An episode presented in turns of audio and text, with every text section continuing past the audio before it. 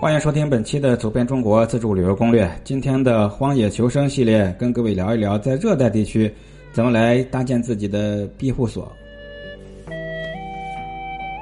在热带雨林，因为雨林的地面上通常都很潮湿，所以庇护所是非常关键的。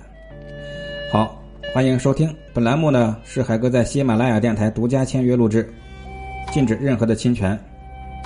在热带地区，尤其是雨林。经常在地面上爬着各种的血吸虫、昆虫，以及各种令人产生厌恶或者产生畏惧的爬虫。所以啊，就不能把床铺直接铺在地上，要搭建一个高于地面、略高于地面的，最好再高一点的简易床位，不至于使地面的爬虫爬到自己身上。况且呢，如果在海拔比较高的地方，那的虽然是热带，但是晚上也是非常冷。要保持你的干燥是第一位，这一点啊比防风更重要。咱们可以用棕榈啊，或者香蕉的树叶，或者其他树木的大型树叶，在这些的地方要就地取材，来遮盖你的棚顶，或者制作一些挡风墙壁。这样的话效果就更好。在热带呢，经常见的棕榈也叫涅帕榈。在那个地方，俗称叫做耐心藤，大概就是说你必须要稍等一会儿，才可以用上这个藤条。这种铝树的树叶前端生有倒刺儿，这样在编织过程中有一些难度，但是它们利用价值很大。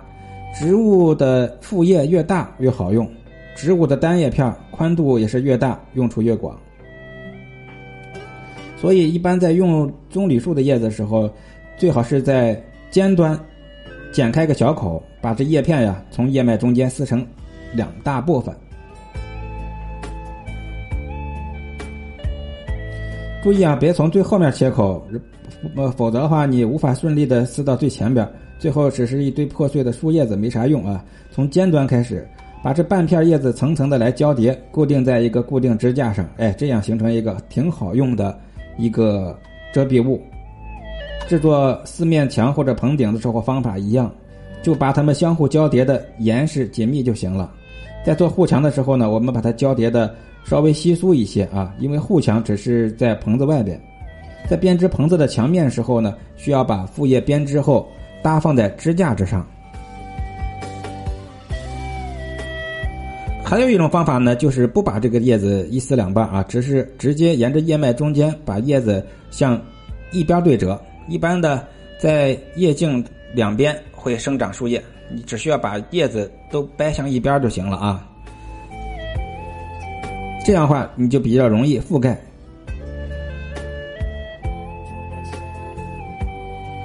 在热带呢，还有一种就是三片圆，也就是叶片已经分为三叉了。这种叶片不需要任何的固定物，可以直接搭放在支架上。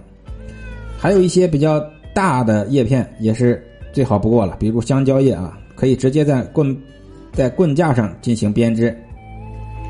只不过你需要大量的时间去寻找很多的这样的大型的叶片。如果你置身热带地区，第一时间就是找棍棒和大型的叶片，一定要记好。如果叶面过长而且宽，可以用藤条穿过它们，直接固定在。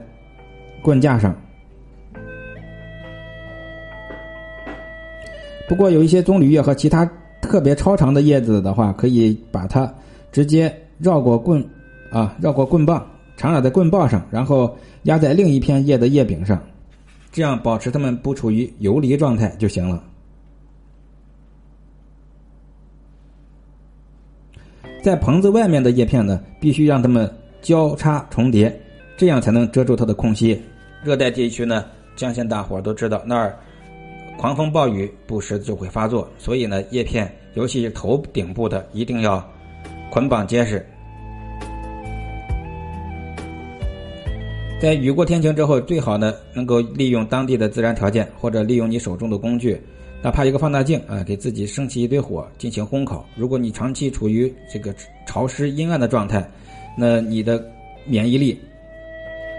对疾病的抵抗力会大幅下降，也就是传说中的胀气啊，这些一定要注意。那在我国的南方地区的热带地区会有很多竹子，大伙都知道，这竹子呀是木质化后的草本植物，它的茎细长而素直，有着非常广泛的用途啊。